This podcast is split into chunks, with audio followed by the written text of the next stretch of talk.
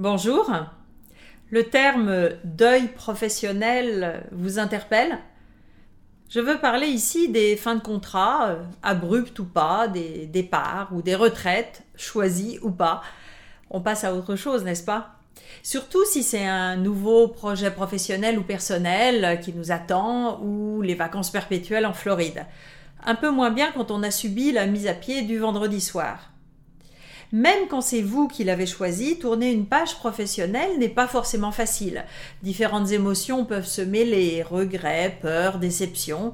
Et si une rupture a été brutale et non choisie, vous ressentez sans doute de l'amertume, de la colère par rapport à vous-même. J'étais bien bête de ne pas le voir venir bien bête de travailler comme une folle pour euh, de la colère par rapport aux autres, impliqués dans l'histoire, supérieurs, collègues, ressources humaines, pas forcément très délicats. J'ai déjà récupéré des clients en coaching encore bien ébranlés. C'est un euphémisme, on pourrait parler de choc post-traumatique par le congédiement du vendredi 16h. La sécurité vient vous chercher dans votre bureau avec vos affaires, direction les ressources humaines, vous signez votre paperasse et c'est la sortie sans même dire au revoir à vos collègues. Pour la plupart des gens, ça semble inimaginable, mais cela existe. Et on a même entendu parler récemment de congédiement par courriel ou par texto. Personnellement, je ne comprends pas. Euh, outre les dégâts pour la personne, ça abîme profondément la confiance des salariés et l'image de l'organisation, mais bon, c'est un autre sujet. Autre cas un peu inverse, le pourrissement, soit de votre fête, pour sortir dans des bonnes conditions en attendant la négociation annuelle, la prime, l'accord syndical, le plan social, soit un pourrissement au niveau collectif quand chacun sait que l'organisation ne va pas bien et qu'il faut s'attendre à des charrettes. Pendant ce temps, l'incertitude ronge les nerfs, euh, on ne sait plus sur quel pied danser, serai-je là encore dans un mois, difficile de commencer de nouveaux projets ou juste de travailler sereinement. Et même lors de la retraite euh, attendue, idéalisée, l'atterrissage est parfois douloureux. Après quelques mois de soleil, je fais quoi de ma vie? Surtout si votre identité était fortement liée à votre rôle professionnel, vous euh, vous retrouvez un peu nu, enfin pas seulement à cause du maillot de bain. Pour le cas de la retraite, quand vous vous poserez la question de donner un sens à cette seconde, troisième, quatrième vie, j'ai des collègues coachs remarquables qui travaillent par vidéo. Où vous soyez, contactez-moi et je ferai suivre. Maintenant, je reviens au cas où vous êtes entre deux jobs avec une séparation qui est encore émotionnelle. Le souci, c'est que vous ne pouvez pas le nier et faire comme si ça n'existait pas. Votre CV vous le rappelle. À chaque entrevue, on va vous poser la question du pourquoi vous êtes parti, pourquoi ça s'est terminé.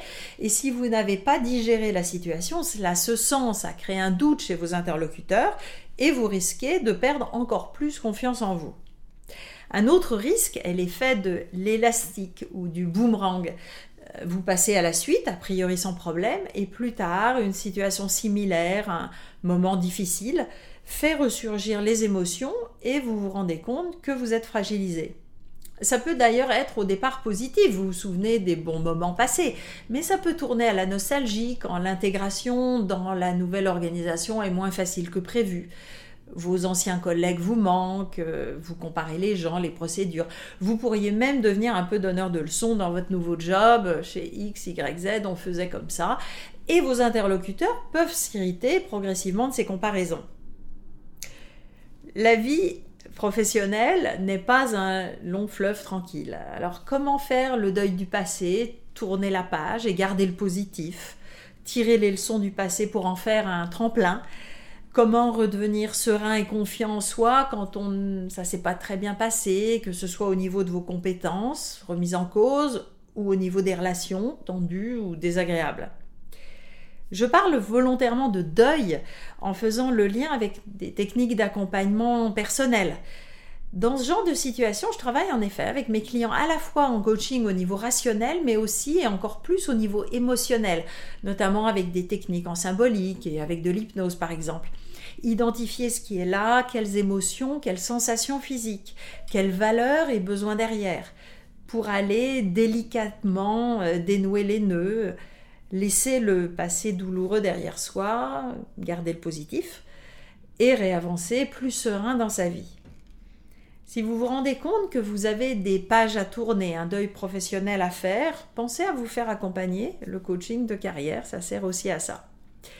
Si ces sujets de gestion de carrière et de vie au travail vous intéressent, abonnez-vous maintenant à ma chaîne en activant les notifications pour être prévenu des prochaines vidéos et vous pouvez vous inscrire également à ma lettre d'inspiration mensuelle avec le lien ci-dessous. À bientôt!